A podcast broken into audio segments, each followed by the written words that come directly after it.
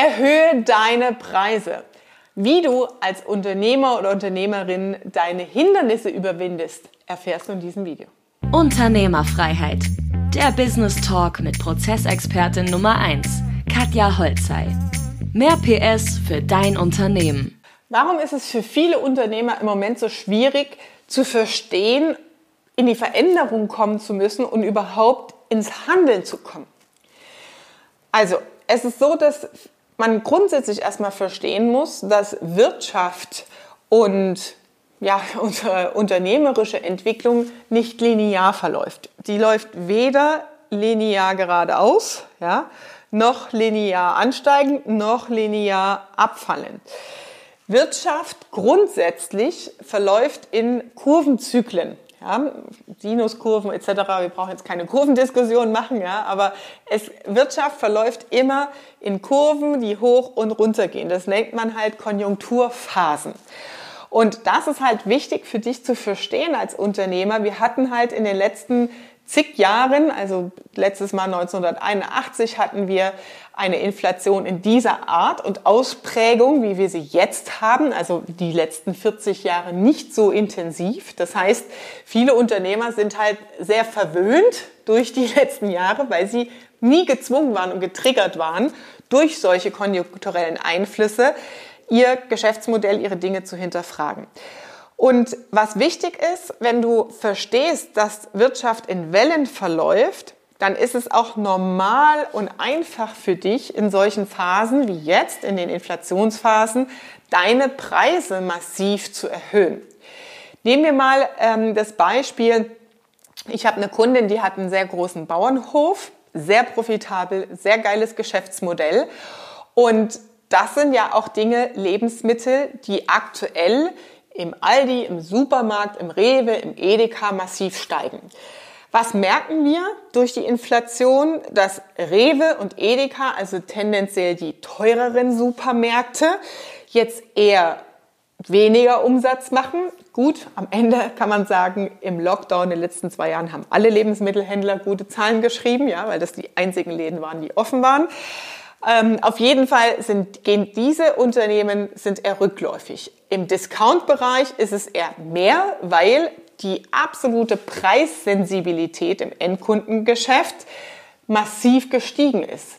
Über 30 Prozent geben an, ich achte jetzt mehr auf den Einkauf meiner Lebensmittel und achte mehr auf Preise. Ja, das heißt, das sind Dinge, die du am Ende merkst. Jetzt gibt es aber auch einen anderen Trend, der sehr weit verbreitet ist und meiner Meinung nach natürlich auch sehr profitabel genutzt werden kann für dich als Unternehmer. Und zwar der Trend der des Lieferkettenprozess, hatte ich übrigens auch mal ein äh, YouTube-Video dazu aufgenommen, dass ähm, dem gesellschaftlichen Trend nachkommt, zu wissen, woher kommt das, was ich esse. Das ist natürlich auf Klamotten bezogen, auf äh, deine, ja, alles, was du kaufst, deine Materialien, deine Möbel, um zu verstehen, wurde das nicht mit Kinderarbeit gemacht, keine tropischen Hölzer verwendet. Thema Nachhaltigkeit ist da das Stichwort dahinter. Ja, dass du als äh, Produzent äh, verantwortlich bist, da eine gewisse Transparenz reinzugeben. Das sollte dieses Gesetz bringen. Und dass du als Konsument, als Verbraucher die Möglichkeit hast, absolute Transparenz zu bekommen. Das heißt, die Verbraucher haben eine absolute Orientierung und Sensibilität auf, ich will nicht, dass meine Bananen über den Ozean geschippert werden, dass es keinen CO2-Ausstoß hat, ökologischer Fußabdruck, regional gesourced, Gemüse soll nur Saisongemüse sein, Gemüsekiste, die als Abo bestellt werden, es muss alles ökologisch sein, es dürfen keine männlichen Küken getötet werden und lauter solche Sachen, die alle ja breit durch die Presse gelaufen sind und Auswirkungen haben. Meine Kunde, die den Bauernhof hat, hat da natürlich eine absolute Punktlandung, wenn du in diesem Geschäftsmodell unterwegs bist, weil die Kunden, die da hinfahren und am Wochenende ihren Einkauf vor Ort beim regionalen Hersteller und Produzenten tätigen, das sind die, die genau in dieser Trendwelle unterwegs sind. Jetzt ist es natürlich so, dass da schon die Preise tendenziell nicht vergleichbar mit Aldi sind, logisch, weil es lokal gesourced ist und nicht über eine Discounterkette eingekauft wurde auf Volumen. sondern auf Qualität geht, Lebensmittelqualität. Und jetzt ist natürlich die Herausforderung, ja, wie steigere ich denn jetzt meinen Preis? Du musst einfach mitgehen. Ja, weil guck mal, ähm, in so einem Geschäftsmodell, du hast Traktoren, du hast Benzin, du hast ähm, Dieselbetriebe in, im Kuhstall, die äh, Melkpumpen und so weiter, du hast Strom, die ganzen Energiekosten zum Betreiben von so einem Bauernhof, die hat, glaube ich, 3000 Hühner. Ähm, das ist extrem intensiv. Ja? Und deswegen Personalkosten, kommt ja noch, ja, dass die steigen werden. Aber dank Mindestlohn gibt's auch in diesen einfachen, als, sag ich mal, Stalljunge Jobs schon ein Thema, wo du halt als Unternehmer wirtschaftlich echt hart handeln musst, weil du natürlich getrieben bist über die Mindestlohngehälter und so weiter, die gezahlt sind, gezahlt werden müssen. Also heißt auch dennoch, dass du in einem Geschäftsmodell unterwegs bist, das gute Preise bei deinen Kunden bereits verlangt, ist es trotzdem sehr wichtig für dich, deine Preise mit der Inflation anzuziehen. Mach doch einfach mal ein Rechenbeispiel für dich jetzt mit deinem Unternehmen. 7, nehmen wir einfach mal 7,5 Prozent, wobei die Inflation steigt so schnell, mach, rechne mal mit 8 Prozent. Wie viel mehr müsstest du deinem Kunden verlangen, wenn du jetzt einfach 8 Prozent draufschlägst? So, dann wirst du natürlich erstmal Panik kriegen und innerlich denken so, oh Gott, oh Gott, oh nein, jetzt zahlt das nicht, dann habe ich Diskussion. Ja? Probier's halt einfach. Übrigens sind Preissteigerungen auch eine gute Möglichkeit, dein Produktportfolio zu ändern. Das bedeutet, wenn du sagst, hm, ich will eigentlich gar nicht mehr so die Low-Budget-Leute, die um jeden Cent äh, rumfeilschen und rumdiskutieren. Ich möchte eher im Hochpreissegment ähm, beim Endkunden verkaufen dann machst du halt einfach deine Preisanpassung und automatisch sind die, die diese krasse Preissensibilität haben, raus aus deinem Raster. Ja, du musst es nur aushalten können. Das heißt, es ist sehr, sehr wichtig für dich, strategisch erstmal mit dir im Einklang zu sein, die Entscheidungen, die du triffst. Deswegen mach bitte die Übung und rechne mal die 8% drauf auf deine Endpreise. Guck, welchen inneren Widerstand du da hast. Ja, exerzier's wirklich mal durch. Rechne mal durch, nächstes Jahr, wenn die Lohnsteigerungen kommen, die Lohnerhöhungen, weil am Ende unsere Mitarbeiter als Endkunden ja auch äh, nichts mehr übrig haben vom Netto, weil die Preise so teuer sind im Endkundengeschäft. Ähm, und rechne das mal aus. Wie willst du das denn vorfinanzieren? Wo willst du das Geld hernehmen? Weil, guck mal, wenn du jetzt nichts machst, wenn du jetzt nichts handel, nicht handelst, deine Preise nicht anpasst, dann hast du ja schon mehr Kosten bei dir drin Du gibst es nicht weiter an deine Kunden. Das heißt, dein Gewinn wird viel weniger. Und dann kommt noch die Lohnsteigerung nächstes Jahr dazu bei deinen Mitarbeitern und sagst du so, ja, hm, dann bleibt ja gar nichts mehr übrig. Ja, das ist unternehmerisches Handeln. Deswegen ist es sehr, sehr wichtig für dich, diese konjunkturellen Kurven zu verstehen, weil es kommen auch wieder Zeiten, wo wir in eine Rezession gehen, ja, wo die Immobilienpreise in den Keller gehen. Ja, denk doch mal an die Lehman-Pleite 2008, da wo die Häuserpreise, Immobilienpreise im Keller waren, ja, durch diese finanzielle, das dieses finanzielle Desaster, was wir hatten. Und jetzt sind die Immobilienpreise halt also sowas von krank, ja. Seit 2009 haben sich in Hamburg, München, Frankfurt, Main, also in diesen krassen äh, Großstädten, die Kaufpreise verdoppelt.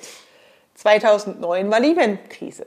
So, das heißt, wenn du den Konjunkturschwung verstehst, ne, jetzt nehmen wir mal an, du hast eine Kurve, die geht um 50 Prozent runter, dann äh, steigert sie wieder nach so einer wirtschaftlichen Krise auf Nullniveau und steigt dann noch weiter um weitere 50 Prozent. Natürlich hast du dann da eine Verdopplung drin. Ist ja logisch. Ja? Und deswegen ist es sehr wichtig für dich, dieses unternehmerische Handeln zu verstehen, dass diese Konjunkturwellen ganz normal sind und du halt jetzt diese Preissteigerung mitgehst und dann, wenn halt wieder eine Deflation, Rezession kommt, gehst du halt wieder mit den Preisen runter, ja, und passt das halt wieder dem Markt an. Angebot und Nachfrage ist hier das zentrale marktwirtschaftliche Instrument. Ja, das ist der Klassiker, das sind die Basics. Deswegen ist es wirklich wichtig für dich, diese Einflüsse zu hinterfragen. Ja? Was wird gerade gefragt? Ja? Und wenn halt Bio-Lebensmittel gerade absolut im Trend sind, also diese Markttrends sind natürlich wichtig für dich zu verstehen, dann ist es halt natürlich auch logisch, dass du mit den Preisen mitgehst. Ne? Also warum konnten denn Speditionsunternehmen in den letzten zwei Jahren so massive, also muss man sich mal reinziehen. Ähm, der Kühne und Nagel, Kühne und Nagel ist ein äh, großer Spediteur in Deutschland.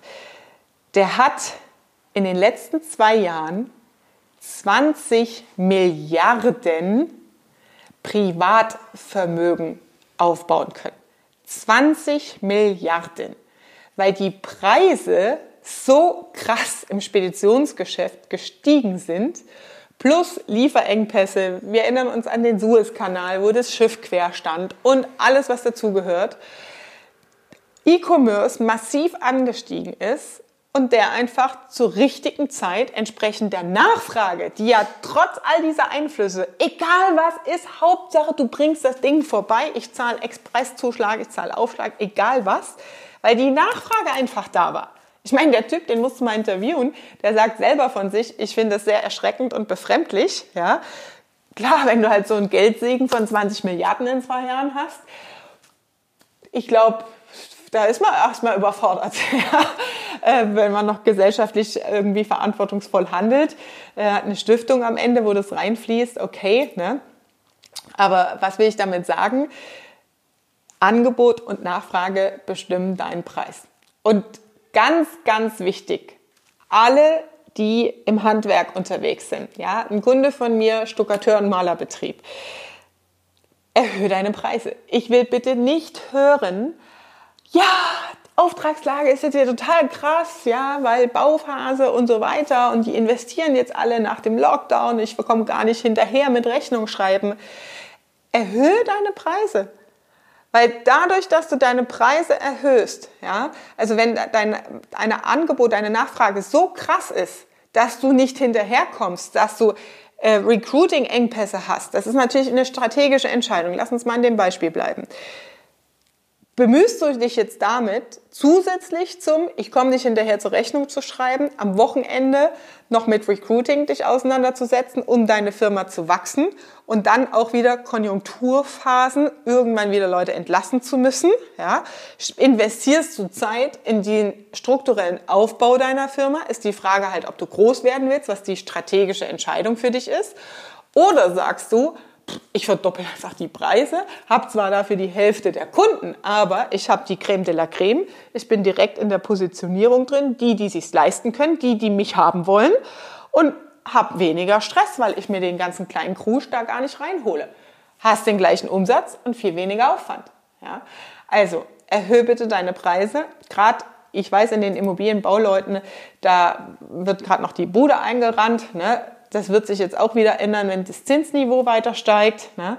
Nimm diese Schwankungen mit und reagiere unternehmerisch sinnvoll in Rahmen das, was möglich ist für dich als Unternehmer, um wirklich in den Konjunkturschwankungen gut überleben zu können. Es macht keinen Sinn, wenn du im Kopf so eine Nulllinie im Kopf hast und ja, ich will halt es genauso haben wie vorher.